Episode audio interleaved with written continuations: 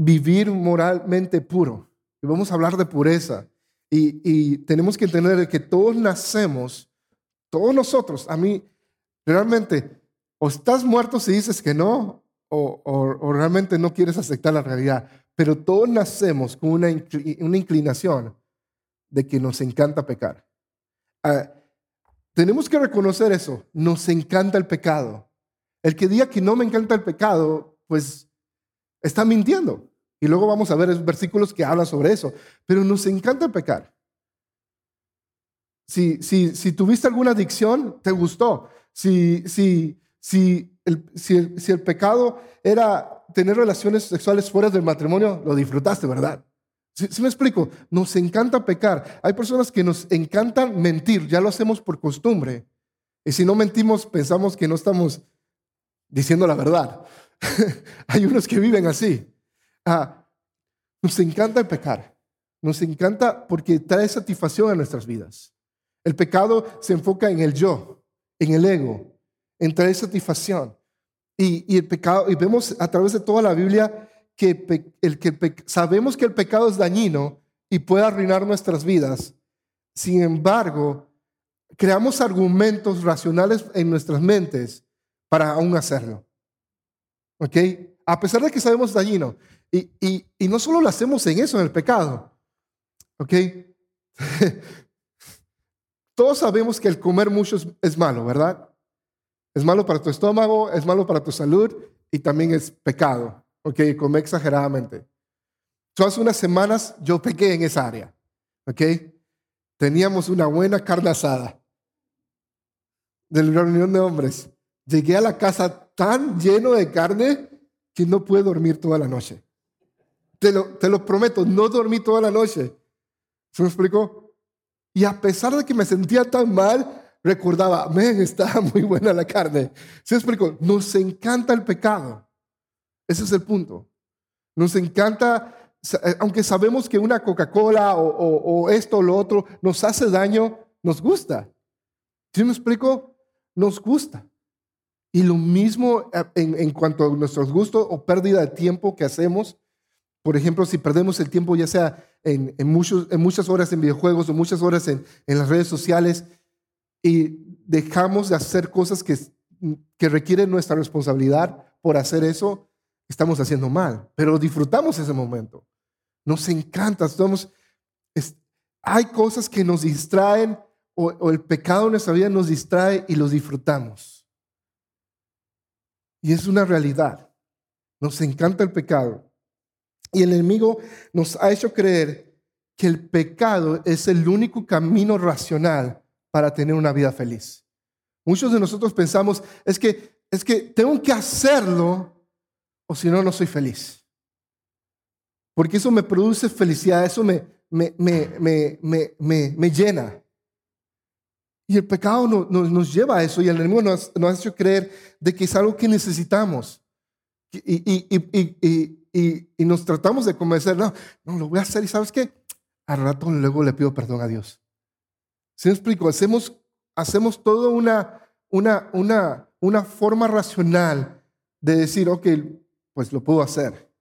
Y, la verdad que el pecado, fíjate bien, el pecado no tuvo que acercarse a escondidas a nuestras vidas, honestamente. Simplemente lo abrazamos y lo queremos. Eso es el pecado, nos gusta. Y tenemos que entender eso, de que tenemos una atracción. So, Dios tuvo que hacer un trabajo profundo en la vida de muchos de los que estamos aquí, al menos yo lo sé que en mi vida. Tuvo que hacer un trabajo profundo para que yo abriera mis ojos y, entendiera de que debo abandonar el pecado en mi vida. ¿Se me explico? Y no, y no, fue algo, en algunas cosas de mi vida fue instantáneamente, en otras fueron progresivamente. ¿Ok? Por eso Pablo dice que tenemos que renovar nuestras mentes. Y vamos a hablar un poco más de eso. So, es de eso lo que vamos a hablar hoy, de ser de pureza de mantener una vida pura. Porque un discípulo de Cristo, a diferencia de un creyente, mantiene una vida pura y un creyente todavía sigue pecando. So, diciendo esto, ¿podemos orar en este momento? Y puedes tú orar quiero que tú hagas tu propia oración en este momento y que le pidas a Dios, le pidas al Espíritu Santo que abra nuestros ojos sobre, sobre la, la, la realidad de que el pecado nos afecta, de cómo nos afecta. So, puedes orar en esa dirección junto conmigo y decir, Espíritu Santo, abre mis ojos y muéstrame cómo el pecado destruye, puede destruir mi vida. Y le puedes decir, Espíritu Santo, dame una experiencia de la realidad de tu amor hoy, la realidad de tu perdón y tu propósito. Vamos a orar. Padre, háblanos hoy. Háblanos sobre, sobre entender la realidad de cómo el pecado en nuestras vidas nos detiene para crecer en ti, Señor. Abre nuestros ojos de cómo el pecado destruye nuestras vidas. Y ayúdanos a experimentar de una manera profunda tu perdón y el propósito que tienes para nuestras vidas. En tu nombre, Jesús. Amén. So, la Biblia declara en el libro de Romanos de que todos, todos hemos sido esclavos del pecado. El libro de Romanos habla sobre eso. Dice que todos hemos sido esclavos del pecado y que el precio del pecado tiene un alto, un, pago muy costoso. Y que esa, ese, ese precio fue pagado por una persona perfecta y fue Jesucristo. ¿okay? Y por causa de Cristo entonces somos libres. ¿ok? La paga del pecado, dice el libro de Romanos, es la muerte.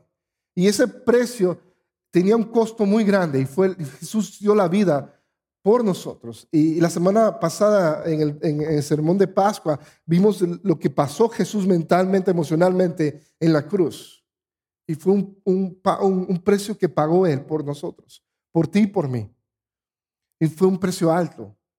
So, so, necesitamos entender eso en relación al pecado lo que estamos haciendo que nos destruye y que nos aleja de Dios fue por un precio muy alto. No lo tenemos que tomar así livianamente. Tenemos que entender de que, le costó a Jesús su vida, su sangre, para que tú y yo pudiéramos ser libres del pecado. Colosenses 2 del 3, 2, 2 del 3 a 15 dice, ustedes estaban muertos, pues eran pecadores, tenían la naturaleza pecaminosa y no formaban parte del pueblo de Dios. Pero ahora Dios les ha dado vida junto con Cristo y les ha perdonado todos sus pecados. ¿Puedes creer eso? ¿Dios te ha perdonado todos tus pecados? Porque más adelante vamos a hablar sobre eso, pero muchos todavía pensamos que Dios todavía nos tiene rencor sobre algo que hicimos. Pero dice la Biblia, Él, le ha perdonado todos sus pecados. La ley, la ley escrita estaba en contra de nosotros, pero Dios puso fin por medio de, la muerte de Cristo Jesús. Dios les quitó el poder a los espíritus que tienen autoridad. Por medio de Cristo los humilló delante de todos a pasearlos como prisioneros en un desfile victorioso. Ahora, ¿Entiendes ese versículo? Porque, déjame te leo esta parte, porque creo que es una parte que no prestamos atención o como no entendemos. Ok, pero mira este verso 15 dice, Dios quitó el poder a los espíritus que tienen autoridad. ¿Entiendes eso? Hay, hay una realidad espiritual. ¿ok? Dice, dice la Biblia que nuestra lucha no es contra sangre y carne, sino contra potestades, seres espirituales de las regiones celestes.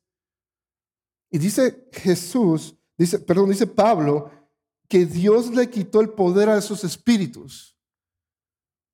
Comprende esto. Antes éramos esclavos del pecado. Estábamos sometidos por esos espíritus. Y no podíamos tener el control de nuestros cuerpos, de nuestros deseos, de nuestros impulsos, porque estábamos dominados sobre ese espíritu. Si tuviste, mira, si el pecado no fuera un problema hoy día, Pablo nunca insistiría tanto en cuanto, especialmente en la área sexual. él habla mucho de la inmoralidad sexual. No, no quita de que la mentira sea igual de malo, Pero el pecado donde van a lidiar mucho la humanidad va a ser en el ámbito sexual. Por eso hoy día ah, se está elevando más esa parte. Estamos volviendo a los tiempos de Somoda y Gomorra. Pero entiende esto. Antes tenías que ver pornografía. Antes tenías que masturbarte cuando veías pornografía. Antes tenías que emborracharte todos los días. Antes. Y sentías que tenías que hacerlo. Y sentías que no podías escaparte. Pero entiende esto. En el momento que decidiste rendir tu vida a Jesús, ahora es una opción.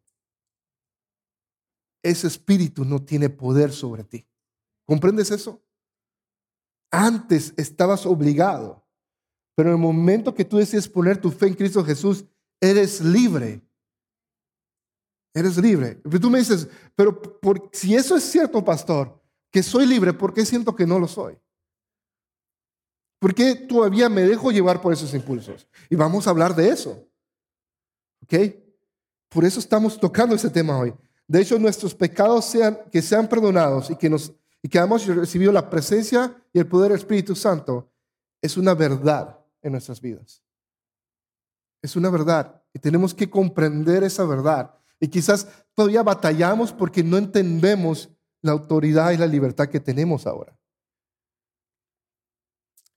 La esclavitud es algo que, se ha lidiado en muchos países. Por ejemplo, en este país, eh, no me acuerdo en qué año fue, pero cuando se firmó la, eh, cuando firmaron de que los esclavos, que ya no había esclavitud en este país, ah, sucedió algo muy interesante.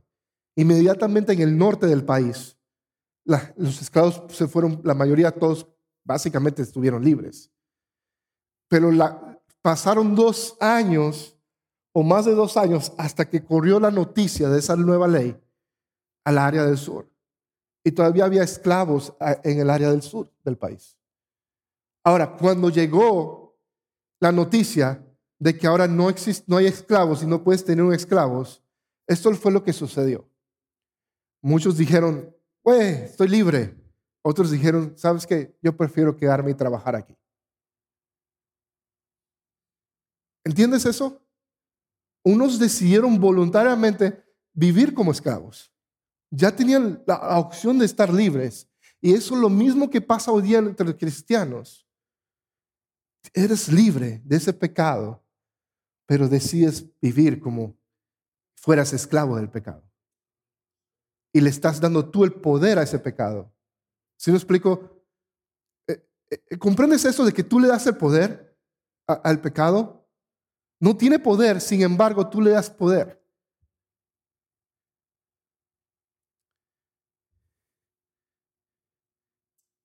Te, cuento esta, algo que nos pasó a nosotros, a mí y a mi esposa. Ah, había un espíritu que estaba atacando a mi hija. Y fíjate lo que estaba pasando. Siempre orábamos, oramos casi todas las noches con las niñas. Y un, tiempo Zoe empezó a decir, no, no quiere orar. Y decía, Zoe, vamos a orar. No, no quiero. Y nos extrañó y pasó, no sé, tres, dos, tres, dos semanas, pasó un tiempo que batallábamos con eso y no entendíamos, hasta que mi esposa en un momento, de alguna manera, le hace una pregunta. Él dice, Zoe, ¿estás escuchando voces? Me dice, sí. Le dice a mi esposa, sí. ¿Qué te dicen? Que no ore. Mi esposa la instruyó y le empezó a explicar de que ella le puede decir esas voces que se callen y que se vayan y no regresen más. Y un día mi esposa le da esa instrucción a Zoe y Zoe hace eso. ¿Y sabes qué? Desde ese momento ya no escuchaba esa voz. Desde ese momento ha empezado a orar con nosotros todas las noches. Incluso hace unos días empezó, y esto, fue, esto, fue, esto pasó esta semana, esta semana Zoe decidió, le dijo a mamá que quería orar y cuando ella le dice a nosotros que quiere orar, le dice, vamos a, decirle a Jesús, al Señor Jesús, en lo que ella dice. Dile al Señor Jesús. Y le estaba diciendo eso y Perla no le comprendió lo que estaba tratando de decir. porque Perla no hacía, no hacía lo que le estaba pidiendo Zoe. ella empezó a alzar su voz y orar, hacer la oración ella sola. ¿Se me explico? Pero cuando tú entiendes que tú tienes autoridad sobre esas cosas, aunque te dé miedo, no pueden. No pueden. Y es una realidad. Dice que nuestra lucha no es contra sangre y carne, sino con autoridades. Hay espíritus. Y a veces tenemos pensamientos que sabemos que no son de Dios y que, y que realmente no es nuestro deseo, no es nuestro anhelo, es donde te tienes que dar cuenta que esos pensamientos es la no es tu voz, es un espíritu. Tienes que darte cuenta de eso. So, Satanás quiere que dudemos de esa verdad, de que somos libres y que continuemos viviendo eh, de esa manera, en esclavitud. So, ¿puede, ¿Puede ser posible que alguien que haya sido liberado prefiera, escoja vivir en esclavitud? Sí, acabamos de hablar de eso.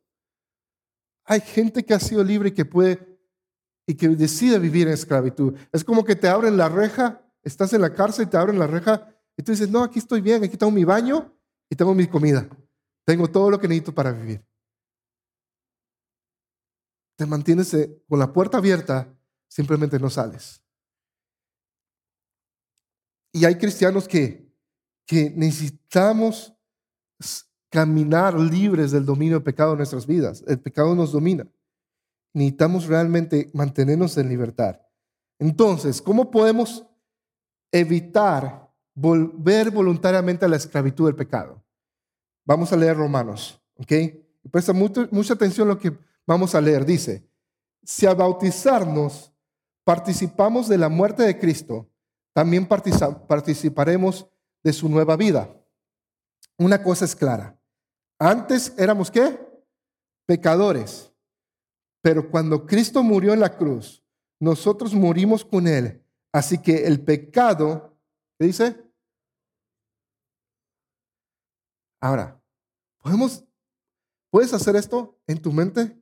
Porque no, no quiero avergonzarte, pero puedes decir esto. Cuando digamos esa frase, así que el pecado ya no nos gobierna, puedes decir en tu mente el nombre de ese pecado y decir esa frase reemplazar el pecado por ese pecado. Así que la pornografía ya no me gobierna. Así que esto ya no me gobierna, la mentira ya no me gobierna, la lujuria no me gobierna. ¿Entiendes eso? Eres libre, no te gobierna, no tiene autoridad, gobierno es autoridad.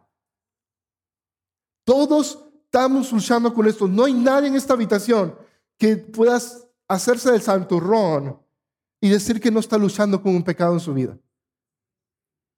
Es una realidad, todos. El problema es que en medio de nuestra religiosidad se nos ha enseñado de que debemos presentarnos como gente perfecta y super santa. Y que no podemos confesar, como dice la Biblia, la Biblia dice, confesar unos con otros. En Colosenses lo enseña. Y pensamos de que si, si somos vulnerables, eso nos hace débiles a la gente. Tenemos que ser más vulnerables para poder caminar en libertad. Porque de alguna manera hemos, hemos sido engañados y pensar que entre menos hablemos de eso, vamos a ser mejores cristianos. Cuando la Biblia dice, entre más lidiamos con esto, vamos a caminar en libertad. Porque ¿cuál fue el punto de la obra de, la cruz? Fue para liberarnos del pecado. Entonces, ¿por qué vamos a ignorar esto?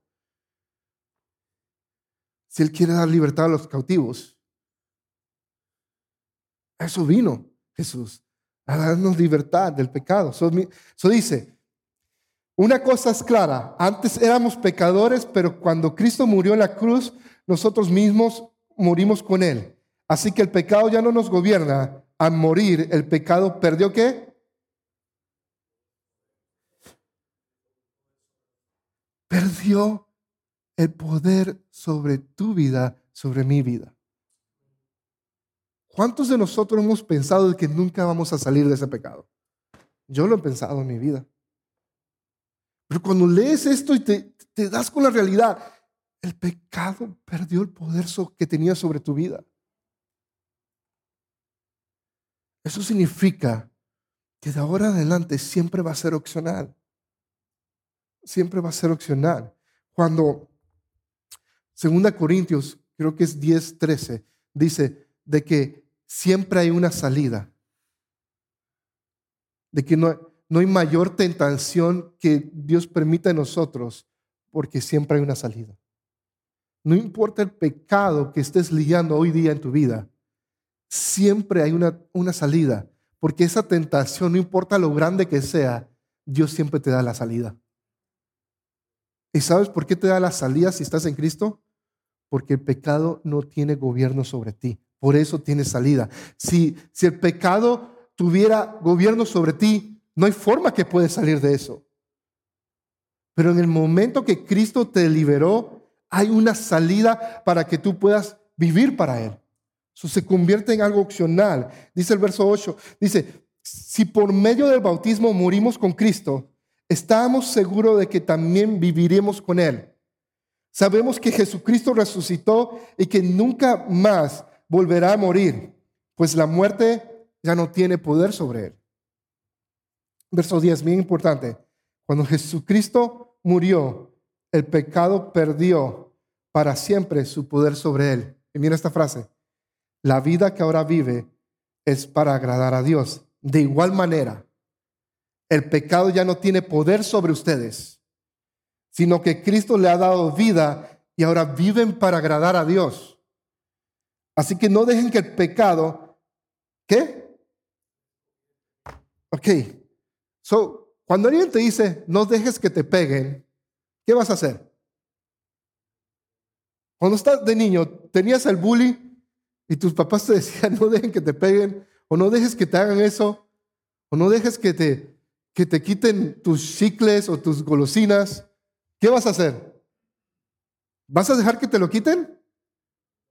No. Entiende, cuando aquí dicen la Biblia, no dejen que el pecado los gobierne, entiende esto, es tu responsabilidad. Por eso te digo que es, es una opción. Ahora, entiende esto, cuando tú haces oraciones como, Señor Jesús, ayúdame a no pecar. No. Tú estás ahora ah, comisionado a que no dejes que te gobierne el pecado. Es tu decisión. Dios ya te dijo en su palabra, a cada tentación va a haber una salida. So tú toma esa salida. Toma esa salida. Y vamos a hablar en unos minutos sobre eso, sobre cómo parar esos pensamientos, porque todo pecado empieza en la mente. ¿Ok?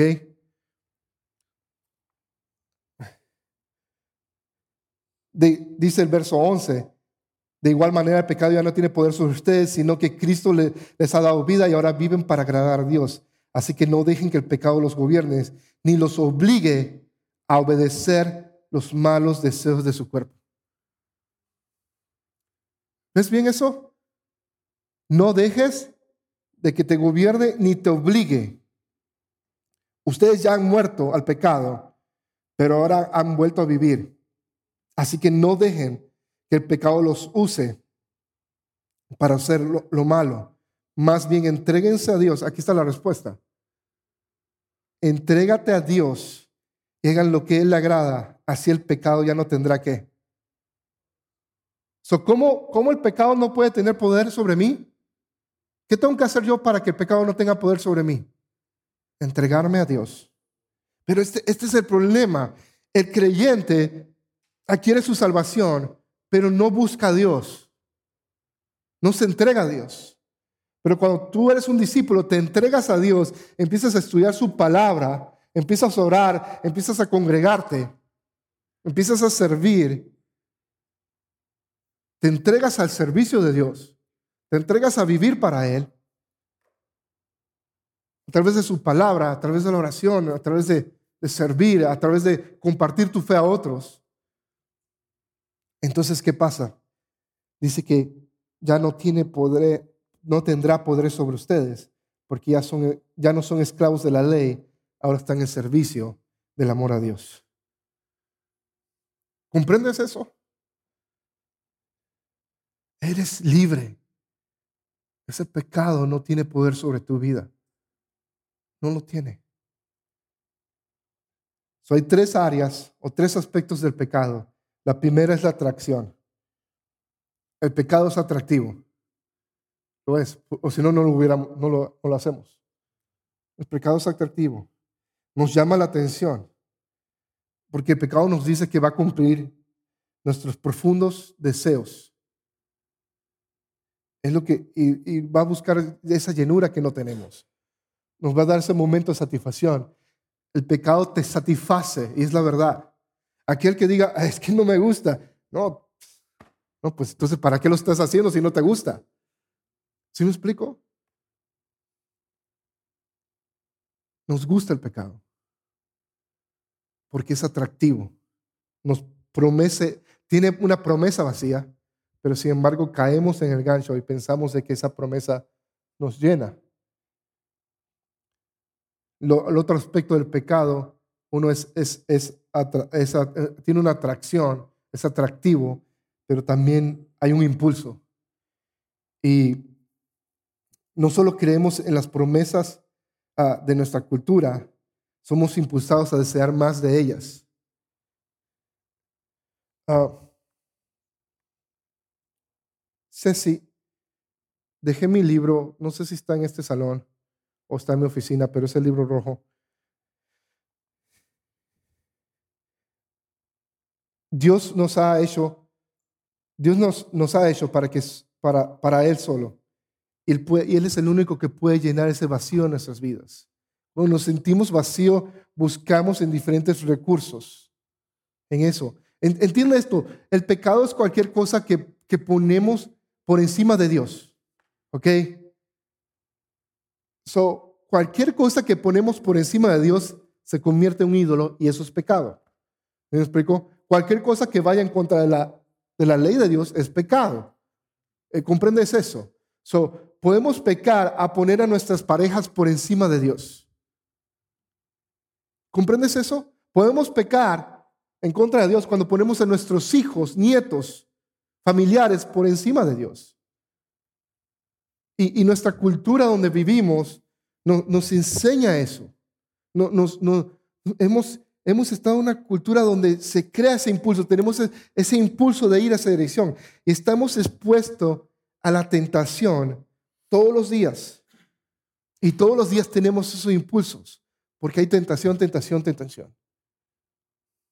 ¿Ok? Todos los días.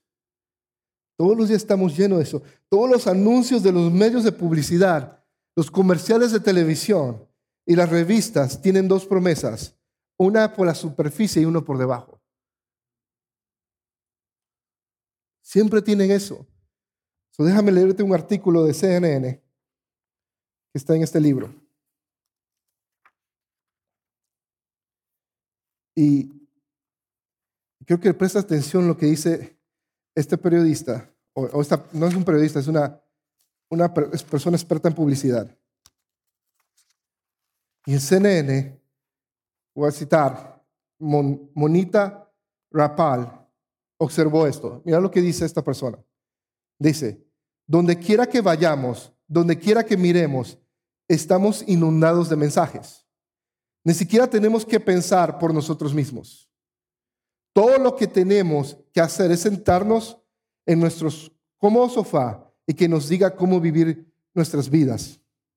Desde cómo, desde cómo mirar, qué ponerse, qué comer, cómo deberían verse nuestras casas, cómo conocer gente, qué conducir. Prácticamente todas las facetas de nuestras vidas están cubiertas. Ese es el poder de la publicidad. cuando, te leo esto, ¿sabes qué? Te das cuenta que muchas de nuestras casas no son porque las queremos hacer, sino porque nos vendieron esa idea.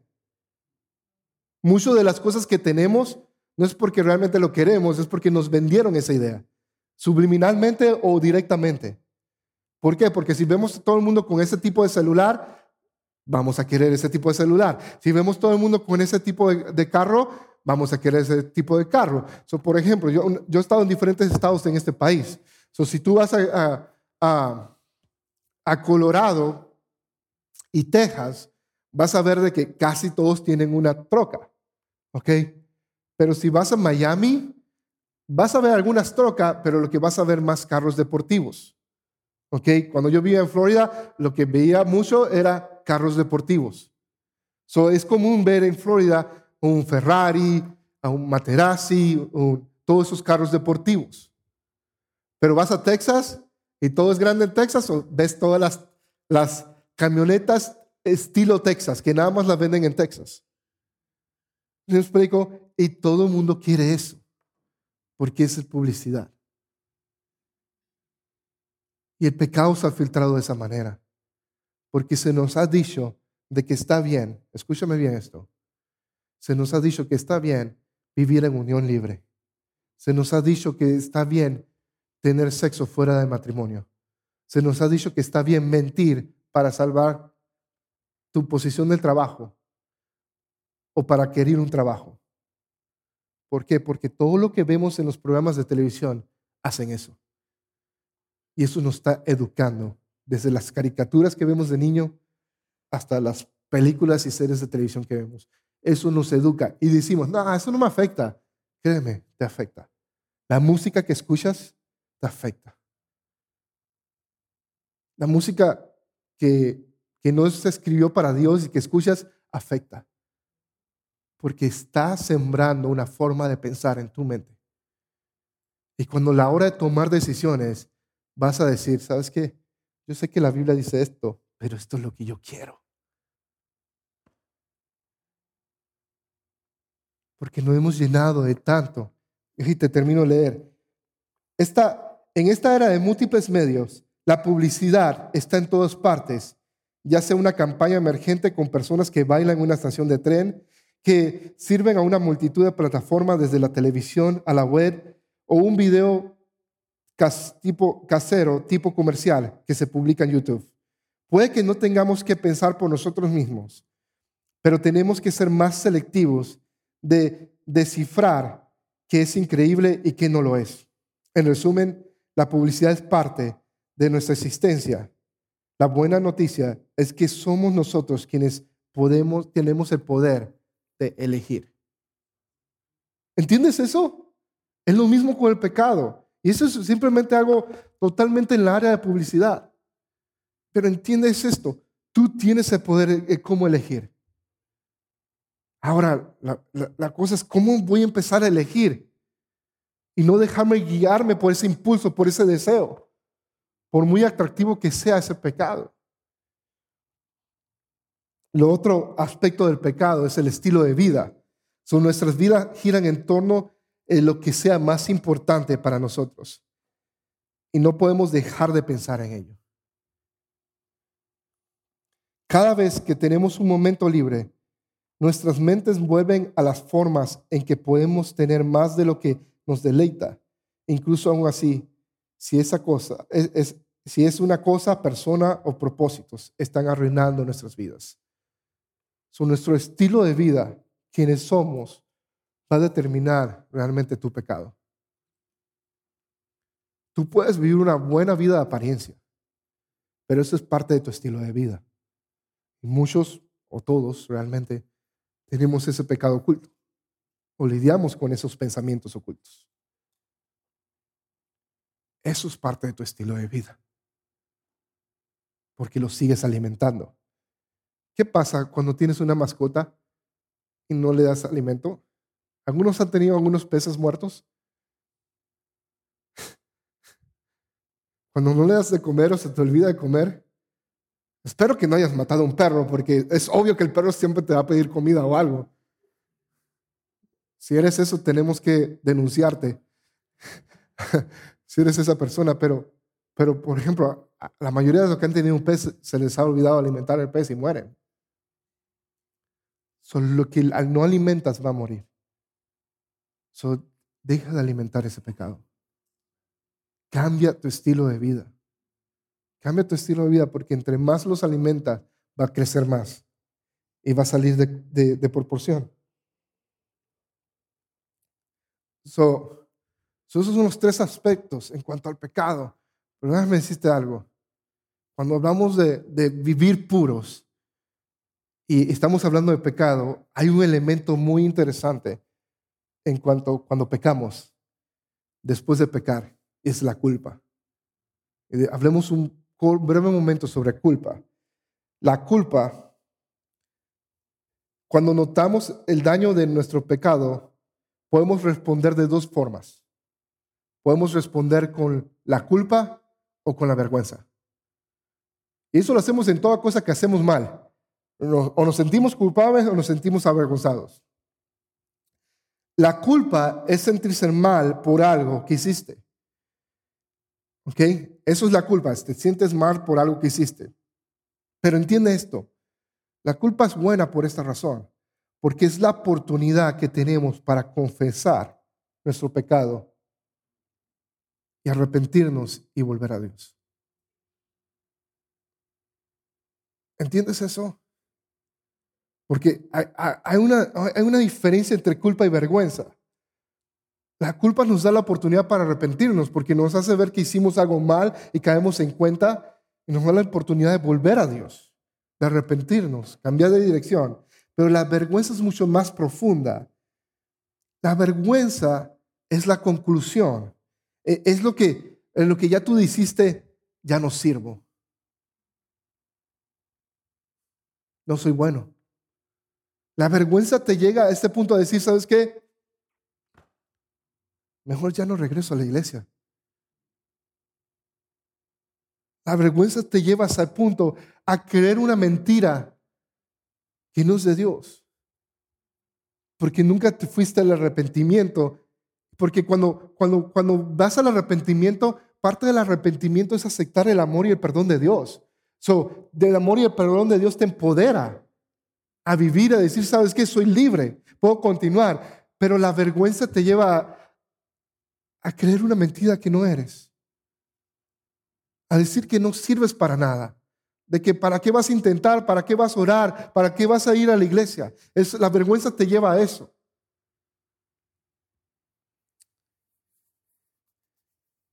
Y la culpa te puede llevar a restaurar tu relación con Dios y la vergüenza te puede aplastar tu relación con Dios. Y necesitas Vas a sentirte culpable porque sí la regaste. Sí hiciste algo malo. Pero ¿sabes qué? Arrepiéntete.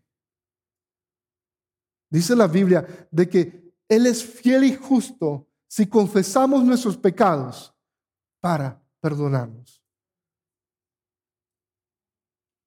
Necesitamos arrepentirnos.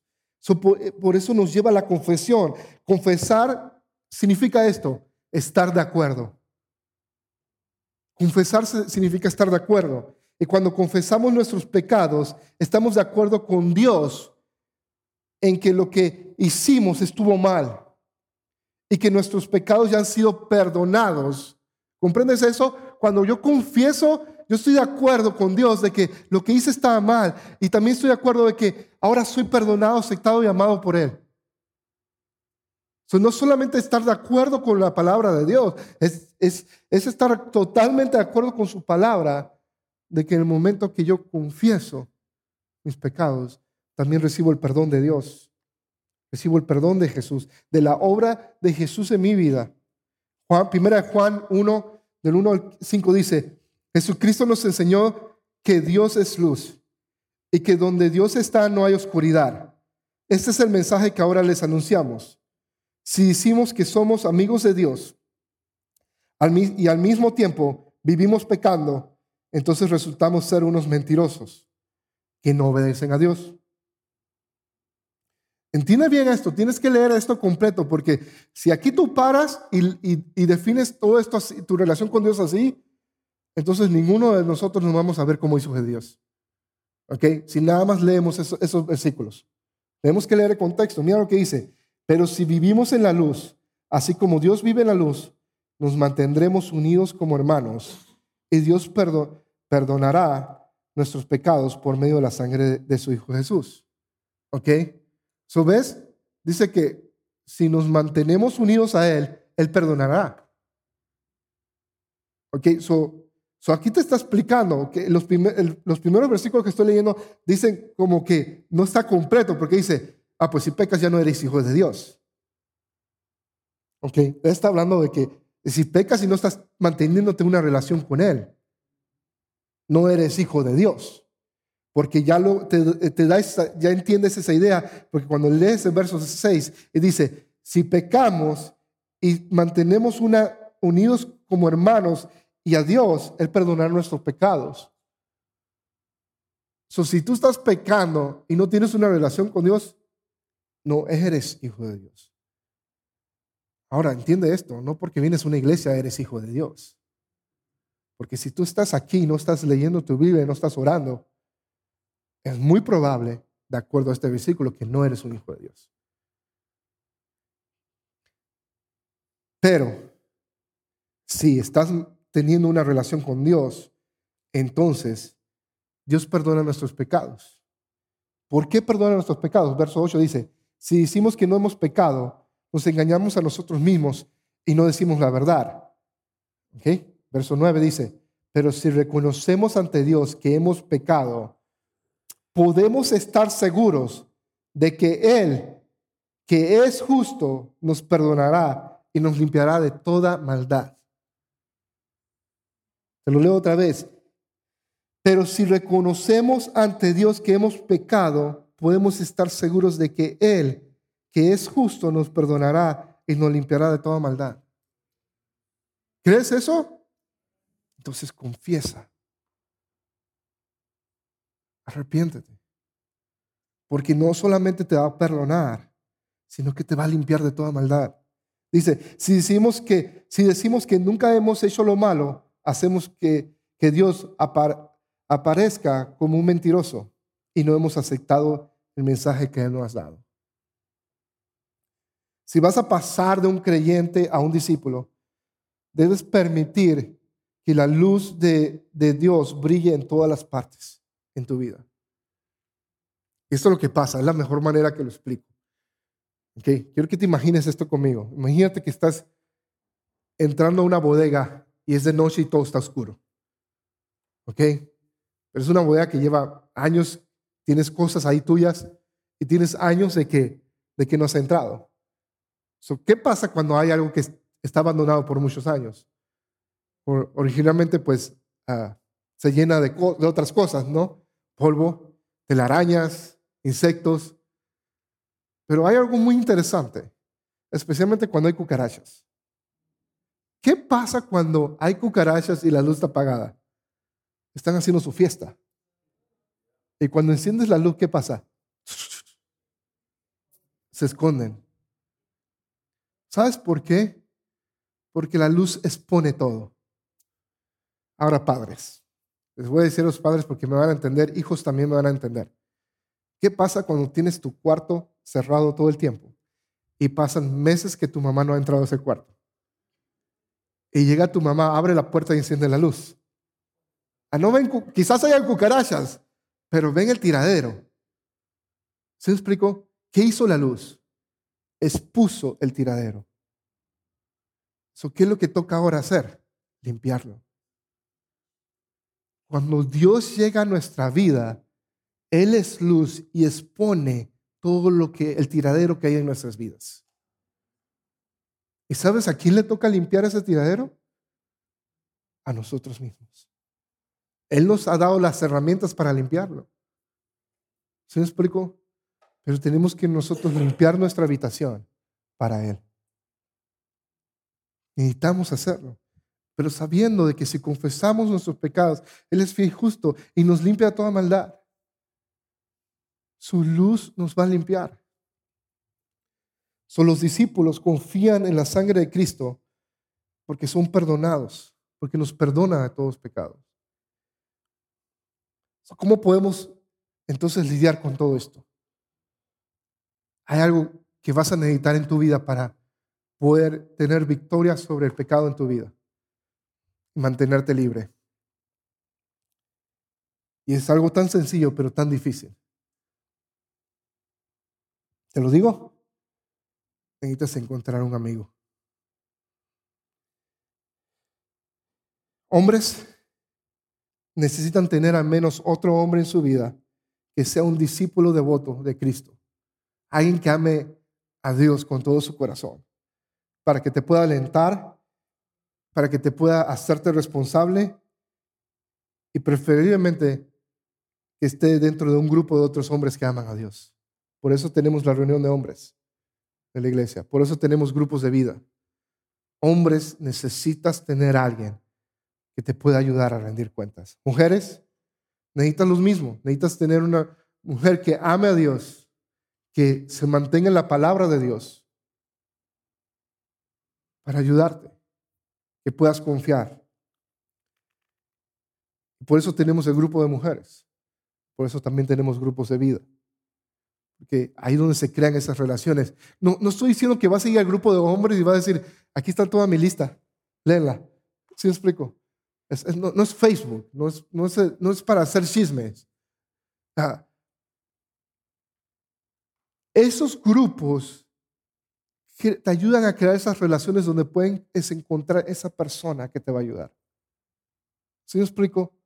Pero si nunca vas a un grupo, si nunca eres parte del grupo, nunca vas a encontrar a esa persona y vas a seguir como un llanero solitario.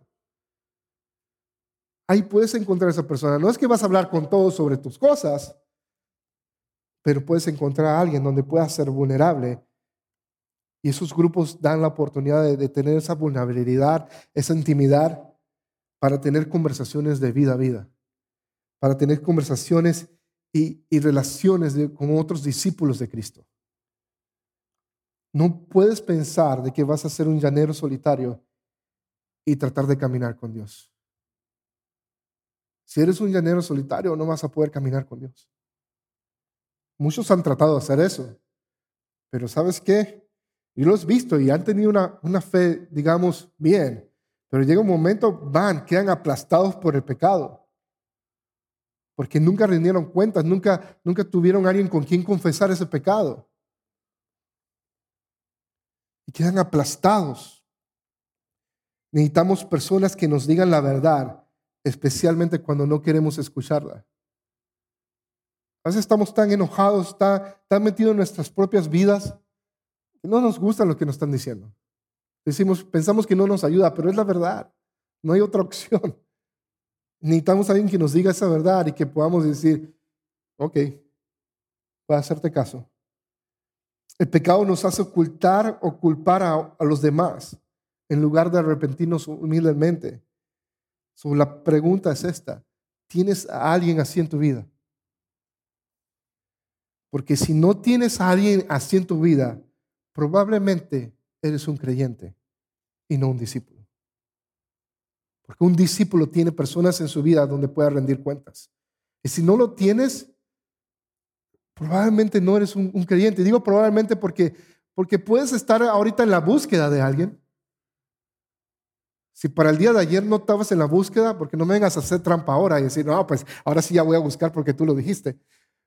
Pero si para el día de ayer no, no estabas buscando a alguien en tu vida que, que puedas rendir cuentas, entonces eres un creyente. Porque un discípulo tiene a alguien. Por alguna razón, cuando Jesús envió a sus discípulos durante el ministerio de él, los envió de dos en dos a ministrar. Nunca los envió solo. Porque necesitaban poder rendir cuentas. Y por último, necesitas proteger tu corazón. El pecado comienza en la mente y la pureza también. El pecado comienza en tu mente y la pureza también. No podemos evitar todos los pensamientos malvados eh, o pecaminosos en nuestras vidas o en nuestra cabeza. No podemos evitar todos esos pensamientos. Te van a llegar pensamientos. Si tienes si tu la parte sexual, vas a luchar quizás toda tu vida con pensamientos de inmoralidad sexual. Vas a luchar con lujuria, vas a luchar con todo esto. Si lo tuyo es la mentira, vas a luchar con querer mentir todos los, todos los días.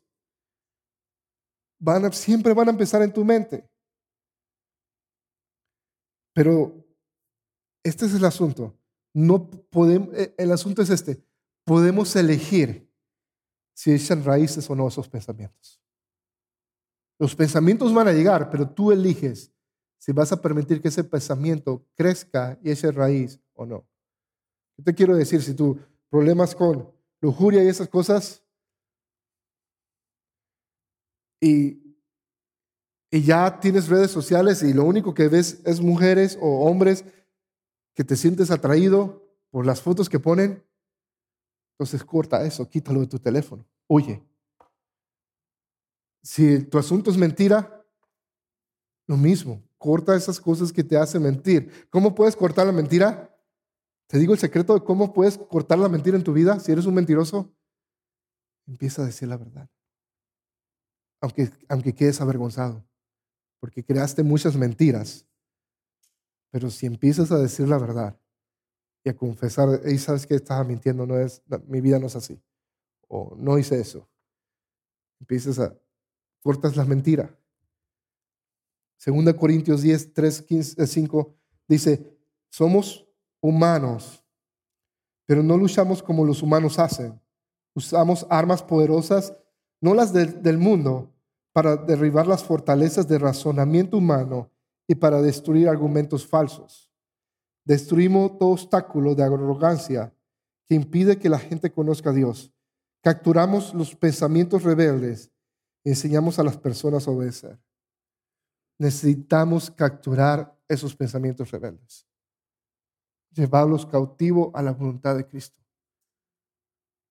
Necesitamos derribar esos argumentos en nuestras mentes, en nuestro razonamiento. Mi mentor me enseñó esta frase. Cambia tu manera de pensar para cambiar tu manera de actuar. Cambia tu manera de pensar para cambiar tu manera de actuar. Ahora, ¿por qué quisiéramos ser moralmente puros? ¿Por qué un discípulo tiene o desearía ser moralmente puro? Se lo voy a leer. Juan, 1 Juan 3, 1 al 3 dice, Miren con cuánto amor nos ama nuestro Padre, que nos llama a sus hijos. Y eso es lo que somos. Pero la gente de este mundo no reconoce que somos hijos de Dios porque no lo conocen. Queridos amigos, ya somos hijos de Dios, pero Él todavía no nos ha mostrado lo que seremos cuando Cristo venga. Pero sí sabemos que seremos como Él, porque lo veremos tal como es. Mira esta frase, el verso 3, dice, y todos los que tienen esta gran expectativa se mantendrán puros, así como es puro. ¿Por qué debe ser nuestro deseo como hijos de Dios el ser puro? Porque Jesús es puro y ahora podemos ser igual a Él. si podemos ser igual a Él, entonces desearíamos, debemos desear vivir en pureza como Él vivió. Porque nuestra meta es ser como Él. Jesús logró hacerlo. Tú y yo lo vimos la semana pasada. Él luchó con los mismos pensamientos que tú y yo luchamos. Sin embargo, Él mantenió su pureza. So, él vino a probar de que puedes ser 100% hombre y vivir en pureza. ¿Y sabes por qué podemos lograr eso? porque Él nos ha capacitado con todas las herramientas o con la única herramienta o la única persona para poder ser puro, el Espíritu Santo en nosotros. El Espíritu Santo habita en ti y te puede ayudar a caminar en pureza. Aún así, sin embargo, si caes y eres y confiesas tu pecado, Él es fiel y justo para perdonarte. Pero debes pedir perdón. So, esta mañana te quiero dar oportunidad para que hagas un borrón y cuenta nueva. Y esta mañana confieses a Él con tu boca tus pecados. Y te arrepientas y cambies de dirección y empieces a vivir para Él. Sabiendo de que, entiende esto, Si hay algo grande hoy que debes tomar de varias cosas, así que debes escuchar este mensaje otra vez, es esto. El pecado no tiene gobierno sobre ti, no tiene autoridad. So, esta mañana dile que no tienes autoridad. So, este es un mensaje en que yo diría, todos debemos estar de pie y orar. So, te pondrías de pie y empezarías a orar y decirle, Dios, este es mi pecado, lo puedes hacer en tu mente, no tienes, lo puedes hacer y gritarlo si, si quieres, o sea, no importa. Pero puedes confesar tu pecado a Dios y decirle, Dios, esto es lo que le digo, si necesitas irte a una esquina porque no quieres que te escuchen o lo otro, hazlo, pero este es el momento entre tú y Dios y decirle, quiero que hagas esto, confieses tu pecado a Dios, pero quiero que también hagas esto simbólicamente, dile ese pecado, te vas de mi vida. Sé como mi hija, ya no te escucho, ya no te quiero escuchar. Dile ese pecado, te vas de mi vida y no regresas más.